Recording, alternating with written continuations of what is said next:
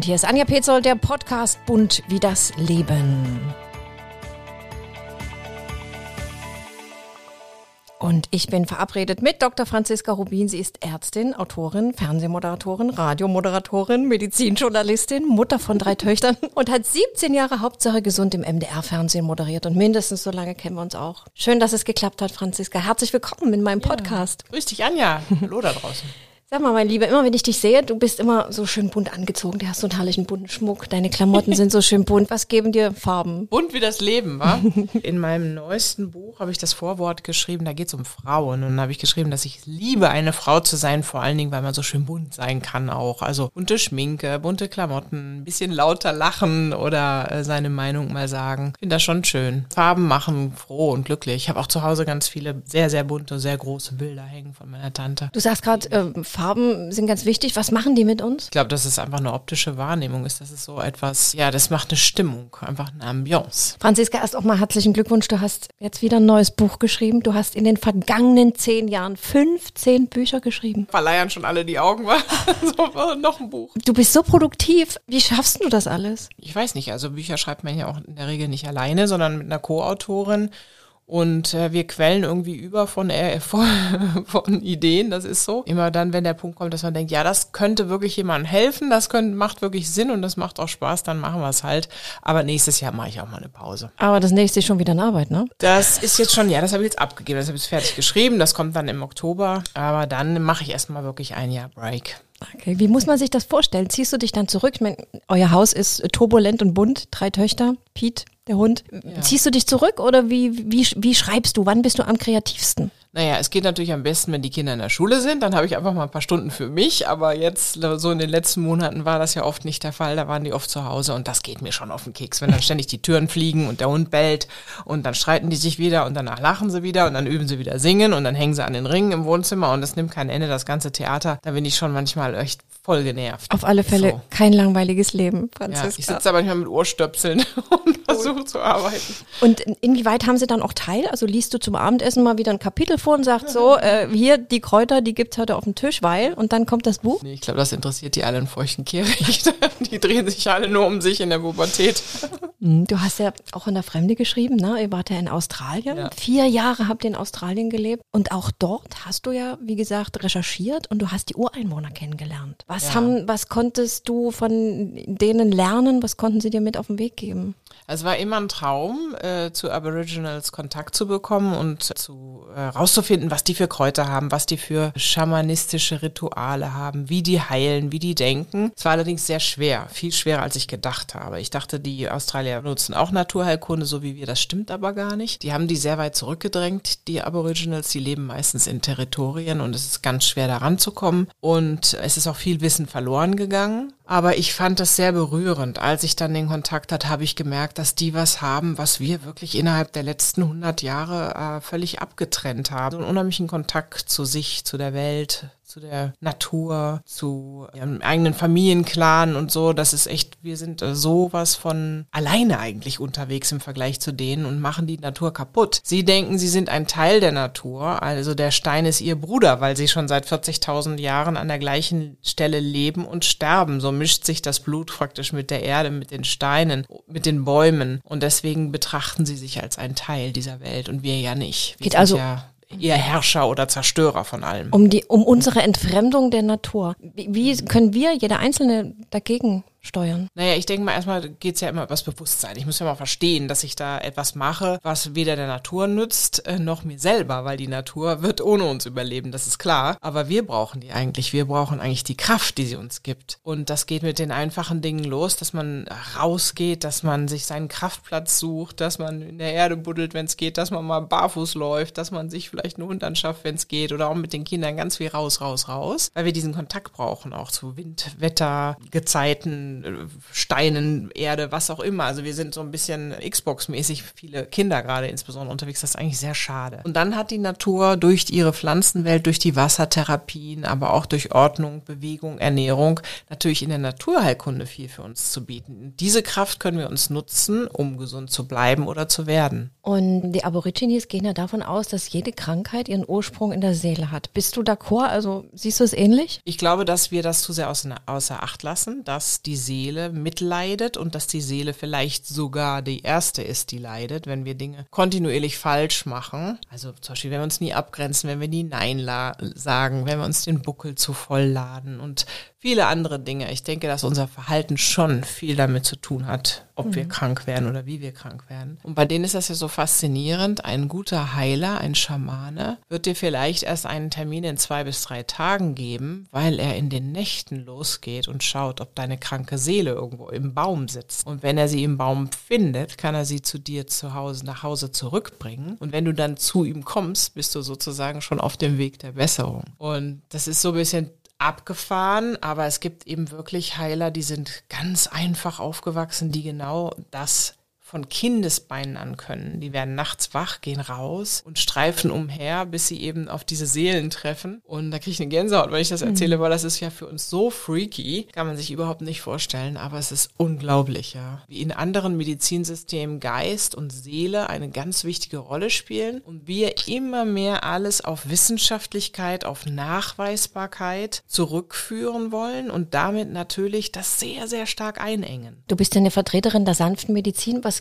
glaubst du, wo muss die Reise hingehen, Medizin in der Zukunft? Ich glaube erstmal, dass wir verstehen müssen, dass wir nicht nur aus dem Körper bestehen und ne, aus einem Großhirn, ja, wo wir eigentlich nur die linke Hälfte benutzen, die uns alles wunderbar vorrechnet oder, oder wir glauben, dass wir alles erfassen können, sondern wir sind mehr als das. Andere Medizinsysteme, egal ob es die traditionelle chinesische Medizin ist oder die chinesische Medizin, das Ayurveda, also viele andere oder die Aboriginals, die bedenken, dass wir mehr sind als Mensch und ich vermute, dass es für uns die Kombination ist aus allem. Also wir brauchen oft die Schulmedizin, gerade um zu überleben in Notfällen, in ganz extremen Fällen. Ist wunderbar, dass wir das haben. Ist aber sehr jung, muss man auch wissen. Ja? Also die meisten Medikamente sind 30, 50, 70 Jahre alt, dann hört es ja schon auf. Und das sind ja tradierte Medizinsysteme, die sind tausende von Jahren unterwegs. Und da kann man sehr, sehr viel lernen. Und ähm, ich finde es halt eine hohe Kunst zu unterscheiden, wann man was braucht. Aber im Grunde ist das der Weg, um wirklich gesund zu bleiben oder auch zu werden, wenn man chronisch krank ist. Du hast ja ein enormes Wissen dir angeeignet. Hast du schon überlegt, dich als Ärztin wieder niederzulassen? Ja, das kommt. Ja? Kriecht mich immer weiter an.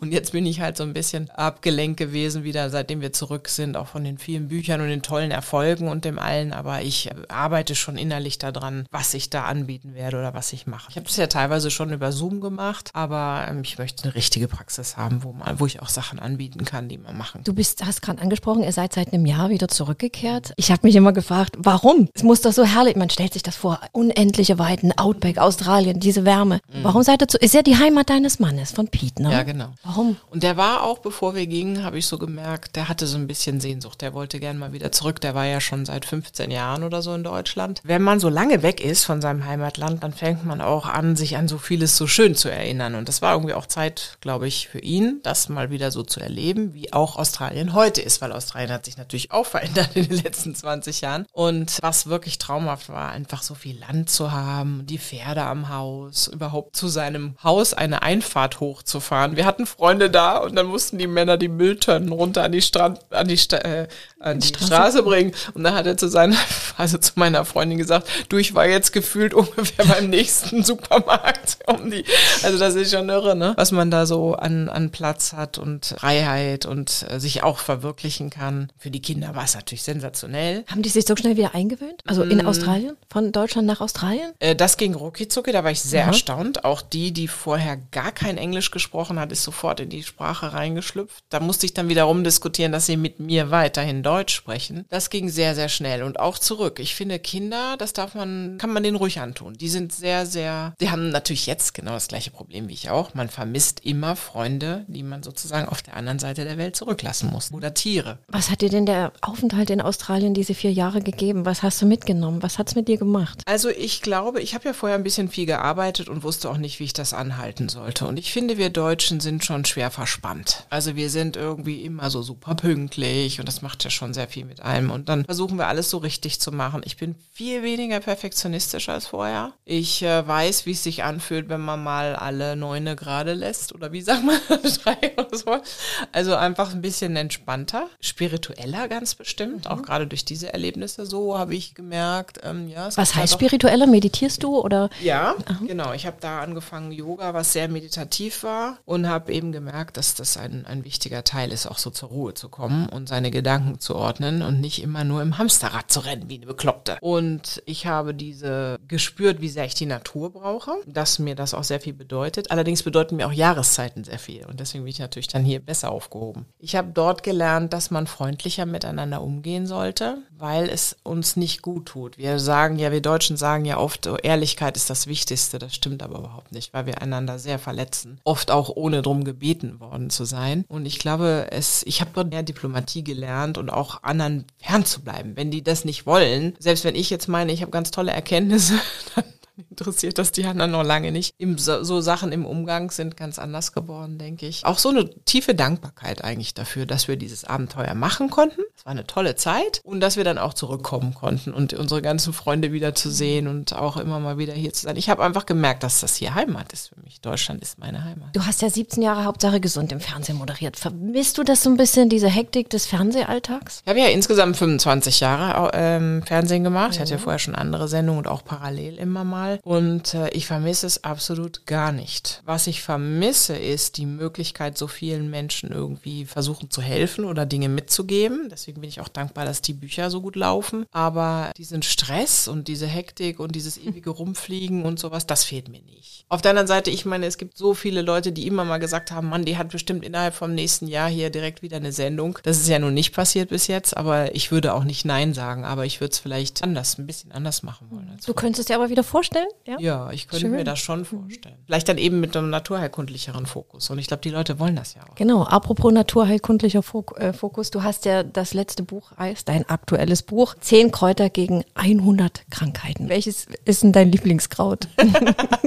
naja, diese, alle diese zehn Kräuter sind Kräuter, die sehr viel können. Deswegen haben wir sie ausgewählt als die zehn. Kapuzinerkresse war mir vorher nicht wirklich ein, kannte ich nicht so gut. Und das ist ja eine sehr hübsche Pflanze. Die hat ja so ganz bunte Blüten, die man eben sehr gut essen kann. Und das hat mich schon erstaunt, ja, dass die so wahnsinnig gut sogar gegen ganz problematische Krankenhauskeime hilft, die man so mit Antibiotika gar nicht mehr in den Griff bekommt. Die hat, es ist ja sowieso so, dass diese Kräuter, die da gekommen sind, aus den Mittelmeerländern zumeist, die sind ja zur Konservierung benutzt worden. Die sind im alten Ägypten schon genutzt worden, um äh, Mumien zu konservieren.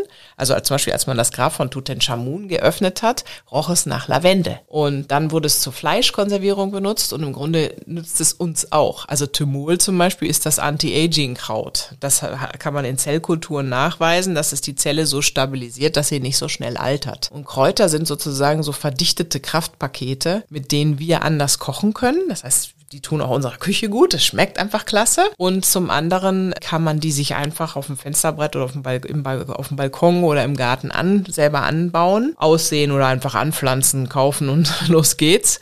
Und die kann man den ganzen Sommer abernten. Manche bleiben über Jahre und man kann damit ganz viel tun für seine Gesundheit und auch gegen Krankheiten. Was wirken so ein bisschen äh, stimmungsaufhellend? Jetzt sind da doch viele ein bisschen angespannt durch diese ja. Zeit, ein bisschen schwermütig teilweise. Alle kennen Johanniskraut und Baldrian für sowas, aber das Kraut der Stunde ist eigentlich Melisse. Melisse kann man als Tee morgens einmal aufgießen. Nimmt man so eine Handvoll frische Melissenblätter, 600 Milliliter Wasser drauf, 10 Minuten ziehen lassen. Dann kann man ähm, immer einen Deckel drauf, damit die ätherischen Öle nicht abhauen können. Ne, ist wichtig. Und Melisse macht zwei Sachen. Melisse äh, löst Angst. Ganz interessant. Ja, also ist etwas, was uns ein bisschen leichter macht. Und zum anderen hilft es gegen Viren. Das heißt, es ist auch ein akuter, aktueller Virenschutz. Mhm. Und äh, deshalb eigentlich eine gute Geschichte Geschichte, das mal zu probieren. Und wie ist das bei euch dann zu Hause? Hast du dann die Kräuter äh, auf der Fensterbank und sagst, kommt meine Mädels, drei Töchter, hier gibt es einen schönen Melissentee. so Setzt niedlich. du denn alles so um, was du? Ja, das, ja. ich, ich setze sehr, sehr viel um. Mhm. Ja, das habe ich bei den sieben Minuten schon gemerkt, dass das eigentlich alles Sachen sind, die ich schon in meinem Leben drin habe, diese 49 Tipps, äh, in unterschiedlicher Rhythmik natürlich. Und bei den, bei den Kräutern ist zum Beispiel meine Erfahrung, man kann den Kindern immer unheimlich gut sagen, mach mal der Pflanze einen Haarschnitt. Das finden die total cool. Bei Kresse geht das, ne? Ja, und Petersilie, bei allem, Ja, ja. Melisse und so eine Rosmarin. Du kannst immer sagen, so mach mal die ganzen schönen, die Spitzen müssen geschnitten werden und dann machen die das auch sehr niedlich, ja. Du hast gerade angesprochen, äh, du hast ein Buch geschrieben darüber, dass man mit sieben Minuten am Tag gesünder werden kann. Was bringen uns, was können wir in sieben Minuten schaffen? In sieben Minuten kann man ganz viel schaffen, vor allen Dingen, wenn man die Idee versteht und dann sich überlegt, okay, kann ich das gut in mein Leben einbauen oder nicht? Also bei, einfaches Beispiel Öl ziehen. Öl ziehen macht man ja morgens, wenn man aufwacht, nimmt man einen Esslöffel Öl und zieht das so durch, zischelt das durch die Zähne, da braucht man eigentlich nur zwei Minuten. Also Leinöl ist sehr gut, ne, wegen der vielen Omega-3-Fettsäuren. Entzündungshemd kann man sehr gut nehmen. Ähm, genauso aber auch Olivenöl. Einfach einen Löffel, zack, zack, durch die Zähne ziehen, dann ausspucken und dann ganz normal Zähne putzen. Das kostet mich zwei Minuten morgens. Wenn ich ein empfindliches Zahnfleisch habe, ja, oder immer mal wieder offene Zahnhälse, dann werde ich sie merken, schon nach paar Tagen, dass mir das unheimlich nutzt. Und dann baue ich das quasi als Ritual ein, wenn ich es brauche. Ich mache ab und zu mal eine Kur. Und dann gibt's viele Sachen, zum Beispiel zu sagen, nimm dir doch mal sieben Minuten länger, um zu essen. Einfach nur mal für eine Mahlzeit sieben Minuten mehr. Guck dir mal ein bisschen besser an, riech mal ordentlich dran, iss mal langsamer, wirst du merken, dass du nicht nach noch, noch mal eine Schaufel nachholst, weil du einfach ein Hungergefühl erlebst, also die, ein Sättigungsgefühl. Ja, wir essen einfach alle zu schnell oder viele von uns. Und deswegen, das sind so kleine Sachen, die man, wenn sie einem gefallen, auch wieder einbaut, nächste Woche, am nächsten Tag, wann auch immer. Und wenn man sie, wenn es einem nicht gefallen, dann vergisst man die einfach mal. Eine Freundin von mir schwört auf die goldene Milch. Du bist die auch mal. Verfechterin, ne? Was, Ja. was, was ist das? Was ist da drin? Können wir uns das selbst machen? Goldene Milch kann man sich sehr gut selber machen. Es geht da um Kurkuma. Und Kurkuma gibt's tausende von Studien, aber mittlerweile auch äh, gute Übersichtsstudien, die in Europa gemacht worden sind und gerade in Deutschland. Die Uni Freiburg macht da sehr viel. Kurkuma wirkt vor allen Dingen sehr gut auf Magen-Darm, sehr beruhigend, aber es wirkt auch entzündungshemmend und schmerzlindernd. Und zwar in Studien so gut wie Ibuprofen. Also das ist ja ein gängiges Schmerzmittel. Das heißt, wenn ich jetzt äh, eine entzündliche Erkrankung habe und ich entscheide mich, Kurkuma regelmäßig jeden Tag einzubauen, nämlich diese zwei Teelöffel, dann ist man in der aktiven Dosis, dann äh, kann es gut sein, dass sich vieles bessert. Und das kriege ich am besten unter, finde ich, in so einer goldenen Milch, weil wer kocht schon jeden Tag Curry? Oder wer mag das schon in jedem Essen drin haben? Wenn ich aber jeden Tag statt meinem Kaffee eine goldene Milch mache, dann kriege ich das hin, dass ich die jeden Tag habe, diese zwei Teelöffel. So, und das mache ich ganz einfach, indem ich warme Milch und dann mischst du das, äh, einfach nur ein kleines Tässchen mit äh, diesen zwei Teelöffeln Kurkuma, weil Kurkuma muss erwärmt werden. Kurkuma muss mit ein bisschen Fett zu sich genommen werden. Das ist in dieser Milch drin. Auch eine Prise Pfeffer. Und deshalb kommt in diese warme Milch ein bisschen Pfeffer. Ich finde Muskat und Zimt noch sehr gut da drin. Und dann ein bisschen Honig dazu. Und das Tollste ist eigentlich, wenn man das aufschäumt. Wenn man das gleich in den Milchschäumer tut, warm macht und aufschäumt, das schmeckt Augen richtig strahlen. Super. Ja, das ist wirklich ganz toll. Ich Aber- wünschte, ich hätte mal jemanden, der mir das jeden Tag macht. Schön. Du hast gerade Milch von Milch gesprochen. Ich habe gehört, dass, es, ähm, dass man da lieber einen ganz großen Bogen drum machen sollte, denn es würde schlechte Haut machen. Nein, ich glaube, dass wir sind ja durch diesen traditionellen Ackeranbau eine, eine Region in der Welt, die relativ gut Milch verträgt. Ne? Also viele Asiaten oder Afrikaner oder so, die vertragen gar keine Milch. Wenn man merkt, dass man Milch nicht verträgt, dann soll man darum wirklich einen Bogen machen, weil das macht keinen Sinn. Wenn man es verträgt, kann man es gut zu sich nehmen. Ich würde es aber auch nicht in rauen Mengen machen, weil gerade habe ich mich mit dem Thema Knochen zum Beispiel auseinandergesetzt und da fand ich es ganz interessant, dass die Naturheilkunde zum Beispiel auch da im, also in die Schulmedizin eindringt mit dieser Stimme zu sagen, Leute, wenn es zu einer ständigen Übersäuerung kommt durch viel Milchprodukte, dann schadet das auf Dauer auch dem Knochen. Das heißt, früher hat die Schulmedizin empfohlen, ein Stück Käse, ein Glas Milch, ein Glas Joghurt am Tag zur Prävention von Osteoporose. Und mittlerweile ist, ist das ein bisschen vorsichtiger formuliert. Da sagt man dann, Milch, wenn sie es vertragen, esse ein Stückchen Hartkäse und den Rest aber dann eben über Kalziumhalte haltige ähm, Gemüse. Und da gibt's ganz viele, ja. Also das ist alles so was grü- dunkelgrün ist quasi und auch Hülsenfrüchte und so gibt's viel Kalzium drin. Kann auch ein kalziumhaltiges Mineralwasser Zum. Thema Osteoporose hast du recherchiert für dein neuestes Buch. Worum geht's da? Das kommt im, im Oktober und da geht. Das heißt die bessere Medizin für Frauen. Und zwar war der Grundgedanke, dass wir sehr vernachlässigt werden in der Forschung. Also es sind meistens nur männliche Mäuse, da fängt es schon an. Also bis vor kurzem, jetzt gibt es andere Gesetze, aber das wird auch noch nicht so richtig umgesetzt. Ähm, Frauen werden nicht so sehr beachtet und auch nicht Unterschied unter getrennt von den Männern ausgewertet. Das heißt, wenn man nachschaut wie beim Herz, dann wird es ziemlich schnell ziemlich unangenehm, dass man eigentlich merkt, Frauen haben andere Symptome, Frauenherz funktioniert anders, Frauen reagieren anders auf Medikamente, die auch bei den Therapien und der Diagnostik ist plötzlich alles anders darstellbar und dann rufen sie nicht den Notarzt, weil sie die Symptome nicht erkennen, die sind nicht so typisch wie die von den Männern, die immer kommuniziert wurden und dann erkennt der Notarzt das nicht und dann am Ende sterben Frauen deutlich häufiger an einem Herzinfarkt als Männer. Das heißt, es ist so dramatisch bei Fächern, wo man guckt, dass ich mal geguckt habe mit meiner Co-Autorin zusammen, wo gibt es denn wo weiß man denn was über Frauen und Medizin? Und dann ist natürlich ein großer Teil äh, wieder Naturheilkunde, weil Frauen mögen Naturheilkunde, die mögen diesen ganzheitlichen Ansatz und die sprechen auch gut drauf an. Ein Thema ist natürlich auch, wir sind ja jetzt im reifen Alter, Wechseljahre, ne? Hast du, in dem ja. Buch geht es auch um Wechseljahre. Man hat ja das, das Gefühl, man tut nichts dafür und auf einmal ist dann noch ein Kilo mehr und da noch ein Kilo mehr. Können wir überhaupt noch was dagegen tun oder sind wir dem hilflos ausgeliefert? Hm, also da die Professoren in meiner Sendung haben immer gesagt, na ja, dann akzeptieren sie es doch in den Wechseljahren, dass sie dann ihre fünf Kilo mehr haben. Ich glaube, was oder ich weiß, was passiert, ist zum Teil, ähm, dass wir brauchen nicht mehr so viel Energie. Ja, mit dem Wegfall der Östrogene sind das plötzlich 400, 500 Kalorien am Tag weniger. Und äh, der Muskel neigt auch eher zum Abbau, zum Verschwinden. Sage ich, das macht mir nichts, es geht, geht meinem Alter entgegen. Das ist ja auch eine Entscheidung, ist ja auch okay. Oder wenn ich das nicht will, dann muss ich entweder tatsächlich eine Mahlzeit weglassen oder ich muss diese Kalorien ja irgendwie entweder durch mehr Laufen reinholen oder mehr Bewegung oder eben durch weniger Essen, damit ich einfach so bleibe, wie ich bin. Und ich mhm. glaube, das ist wichtig, dass man jetzt so sagt, okay, die paar Kilo, mein Gott, ja, aber dass es nicht jedes Jahr noch ein Kilo mehr wird. Das mhm. ist dann irgendwie blöd. Die Kamera gibt ja immer noch mal, die Fernsehkamera gibt ja immer noch mal fünf Kilo drauf. Das ist ne? fürchterlich, ja. Da habe ich aber schon immer drunter gehalten. Ich fand mich immer so in Natura okay, aber mit der Kamera war es dann immer so, oh. Ich stehe da ab und zu, treffen mich Leute und sagen, ach, sie sind ja viel schmaler als im Fernsehen. Ja, ich sage, ja, da sieht man einfach fünf Kilo mehr aus. Hast du Frieden geschlossen mit dir selbst, mit deinem Körper? Nein, weil ich ja auch in die Wechseljahre gekommen bin und dann gemerkt habe, dass ich immer mehr werde und immer schwammiger. Und und ähm, das, das, das treibt mich schon um zur Zeit. Also ich bin auch wirklich dabei, immer so kleine Dinge zu verändern, weil mir klar geworden ist, das ist jetzt eine lebenslange Aufgabe. Es war schon immer eine lebenslange Aufgabe und früher habe ich mich aber noch, habe ich noch gedacht, ich kann das mal lösen, indem ich ein paar Kilo abnehme, aber die waren ja nach zwei Monaten auch wieder drauf. Also das ist wirklich ein Thema, das einen lebenslang beschäftigt. Und man muss einen guten Weg finden, dass man irgendwie schlemmen kann, so leben kann, wie man will, aber äh, nicht immer mehr wird, indem man es dann wieder abarbeitet oder an anderen Stellen was spart. Ich habe gehört, dass der Körper sich immer auf ein bestimmtes Gewicht einpendelt. Ja, Egal stimmt, wie viel man vor abnimmt. Den Wechseljahren. Danach wird das Gewicht nämlich fünf Kilo mehr. Welche Idee hast du für uns? Intervallfasten ist ja gerade total aktuell. Was können wir ja, machen? Ja, das mache ich auch, weil ich morgens ja. sowieso nicht gerne esse. Und dann habe ich einfach gesagt, okay, dann lasse ich das morgens, trinke dann einfach einen Kaffee. Ich glaube, jeder muss da so seinen eigenen Weg finden. Vor allen Dingen, was ja ganz lässig ist eigentlich, wenn man es mal positiv sieht die Kinder werden größer, man hat ja wieder mehr Energie und mehr Platz und mehr Raum, ja. Und es mhm. spricht ja eigentlich nichts dagegen, mehr Sport zu machen, zum Beispiel, also in der Form von Bewegung, ja. Und ich gehe zum Beispiel sehr viel zum Telefonieren raus, nehme den Hund mit und laufe dann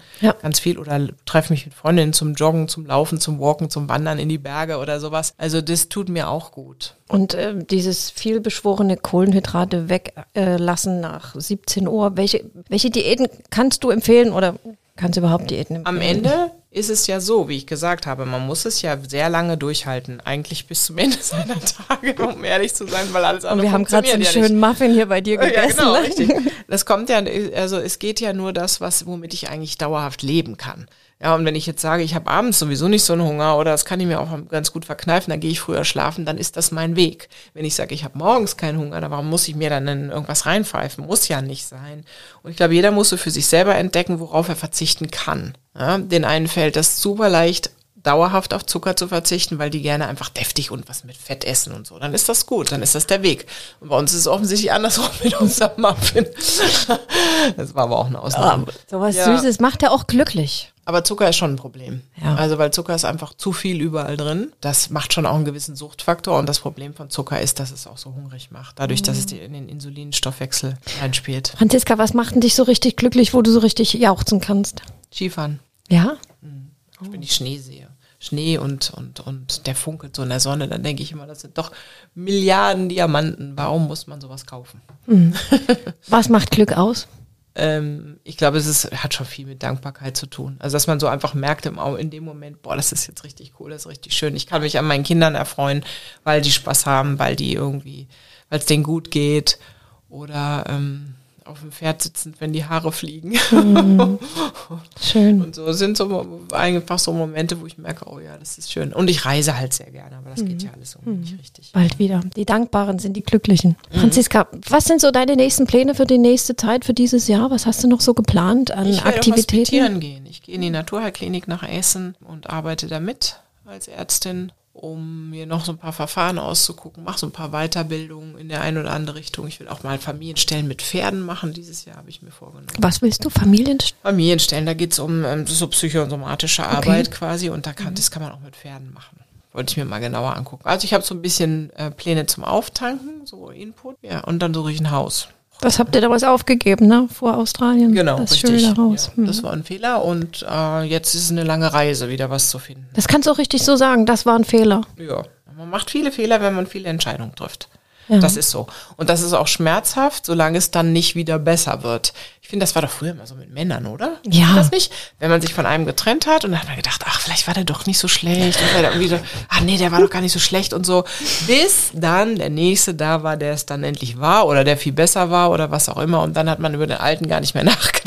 Ich sehe dich noch mit Pete. Das ist immer bei einer Veranstaltung gewesen. Es ist schon Jahre her. Da seid ihr gerade frisch zusammen gewesen. Mhm. Habt ihr so gestrahlt zusammen und das macht er ja heute noch. Wie schön, dass du den richtigen gefunden hast. Ja, ja, aber Franziska. das hat ja auch lange gedauert. Und es war ja auch wirklich so Abschied nehmen von dem Prinzessin sein, ne? Dass das ja alles nicht so ist wie im Märchen, sondern dass es eine Beziehung auch Arbeit ist und dass man Kompromisse machen muss und sich auseinandersetzen muss miteinander. Auch zu akzeptieren, dass Männer eben anders sind als wir. Ich finde eigentlich, das stimmt schon, dieser Satz, äh, Männer und Frauen passen nicht so besonders gut zusammen. Weil? Weil wir so unterschiedlich sind. Mhm. Also das ist bei euch kracht auch mal ab und zu. Ähm, relativ wenig, aber ich finde schon, dass der Pete nicht so ist, wie ich immer gedacht hätte, dass er mal so. an meiner Seite ist, sondern der ist hat halt sein eigen, der ist ja eigenständig. Das ist so aber gerade toll. So genau, richtig. Aber das, das muss man so schätzen wissen. Mhm. Und wenn man immer nach dem Symbiotischen sucht, nach der Verschmelzung, nach dem so, dann ist es eben mhm. erstmal ungewohnt. Franziska, du bist eine ganz wunderbare Frau. Und weißt du überhaupt, dass wenn du äh, überall auftauchst, dass alle heute kommt die Franziska, oh, die Franziska kommt, wir müssen die Franziska sehen, dass dich alle so gern mögen, weil du ja. so ein, einfach so ein Sonnenschein bist und so ein schönes Gemüt hast und einfach eine ganz Liebe bist, ohne Allüren. ganz, ganz wunderbar. Ich danke dir sehr für dieses Gespräch. Es hat mir ja. sehr viel Spaß gemacht. Wow. Vielen lieben Dank, Franziska Rubin. Eine Frau für alle Fälle und auf jeden Fall bunt wie das Leben.